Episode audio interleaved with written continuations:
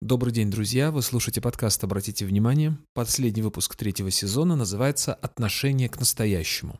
Близится Новый год, и это то время, когда настоящее ощущается очень остро. Это то самое время, когда мы подводим итоги уходящего года и строим планы на следующий год. И хочешь не хочешь, а мы видим разницу между тем, что было в начале года и что есть сейчас. Хотим мы того или нет, мы проводим инвентаризацию, а для того, чтобы произвести инвентаризацию, нужно увидеть, что есть сейчас, что есть в настоящем. Однако люди, находящиеся на высоком уровне осознанности, присутствует в настоящем гораздо чаще, чем раз в году. У остальных же это происходит следующим образом. Когда человек находится на начальном уровне, он чаще всего пребывает в прошлом или в будущем. Об этом были предыдущие выпуски, здесь я останавливаться подробно не буду.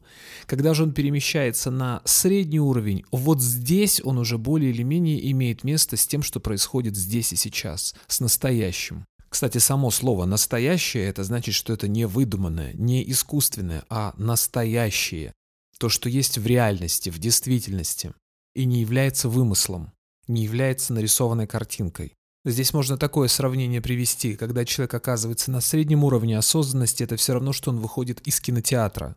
То есть он видел картинку некую, ему кино какое-то показывали, а тут он выходит на улицу и видит, что в реальности все не так, как на экране кинотеатра. Сначала сильно ослепляет дневной свет, и человек медленно, мало-помалу, по чуть-чуть начинает привыкать к тому, что есть на самом деле, а не то, что показывали в кинотеатре. Или Нео, который находился в «Матрице» и видел одно, хотя на самом деле его тело было вот в этой капсуле. Вот из фильма «Матрица» пример сейчас был. Когда человек большую часть времени находится в прошлом или в будущем своими мыслями, это то же самое, что он смотрит какое-то кино в кинотеатре.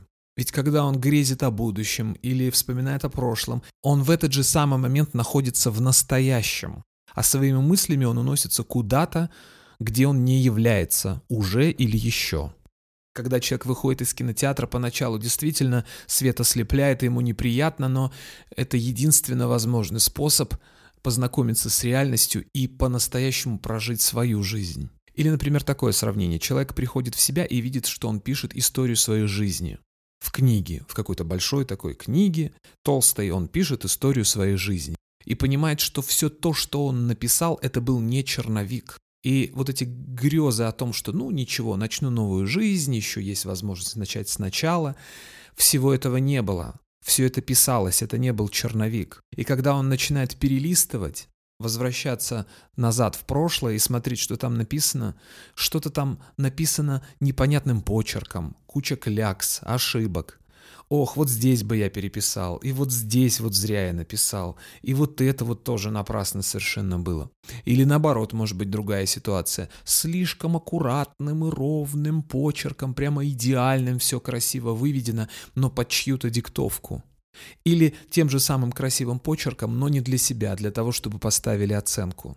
Это, но ведь это же моя книга, это же моя жизнь. И именно в такие моменты становится очевидно, что я единственный читатель и единственный писатель своей собственной книги. Мне ее писать и мне же ее читать. Причем читаю и пишу я по ходу написания. Потому что когда я закончу писать эту книгу, мне читать будет уже некогда. Некоторые люди только под конец жизни приходят в себя и задаются вопросом, а что я вообще написал в этой книге? Кому-то везет больше, и он приходит в себя раньше, кто-то в середине жизни, кто-то, когда прожита только треть, кто-то еще раньше. Средний уровень осознанности – это когда приходит понимание, что ты не черновик пишешь, а уже сразу набило, что переписать возможности не будет. В лучшем случае будет возможность перелистнуть страницу и начать новую главу, но начать новую книгу уже не получится. И то, что прожито, не перепишешь, не переиначишь. Что было, то было. И вот эти мысли, ну вот я начну новую жизнь, устроюсь на новую работу, начну новые взаимоотношения с понедельника, с Нового года. Это не будет новая книга. Это будет новая страница в той же самой книге. И когда человек пересмотрел, перетряхнул, перечитал вот это свое прошлое, то, что уже написано в этой книге, вернулся назад, посмотрел, увидел, ну, здесь ошибка, здесь, значит, клякса, здесь вообще ничего не понятно, что происходит. А здесь, наоборот, смотри, как интересно, аж прям целых несколько страниц, как увлекательно написано, весело, так хорошо и здорово. Ой, а здесь нет-нет, не хочется читать, здесь все понятно, здесь хорошо. И когда уже отношение к прожитому, к прошлому, к тому, что уже написано, как к тому, что написано, это уже не переписать, не зачеркнуть, не, не переделать, это уже все. Что было, то было. И когда есть какое-то представление о том, как я хочу дописать эту свою книгу, что я хочу дальше делать со своей жизнью, приблизительно какой-то план уже существует. Не факт, кстати, что он потом не поменяется, но приблизительно на несколько страниц вперед у меня есть представление о том, что я хочу написать в этой книге, что я хочу сделать как я хочу прожить свою жизнь. Уже есть некий план, набрасывается, и уже тогда человек начинает концентрироваться на здесь и сейчас, на настоящем. Что было, уже то было, что туда возвращаться. Что будет, еще неизвестно. А прямо сейчас у меня есть контакт моей вот этой ручки с бумагой, и прямо сейчас я начинаю писать дальше. Открываю новую главу или продолжаю писать там, где я и пишу. И я уже сам себе задаю вопрос, а с какой скоростью я хочу писать? Может быть, я хочу быстро что-то здесь быстро-быстро написать, изложить. Или, наоборот, медленно, неторопливо, красивым каллиграфическим почерком. Вдумчиво, получая удовольствие от самого процесса написания. Неизвестно, что я там дальше напишу. И неизвестно, кстати, когда оборвется моя рукопись. И неизвестно, успею ли я прочитать.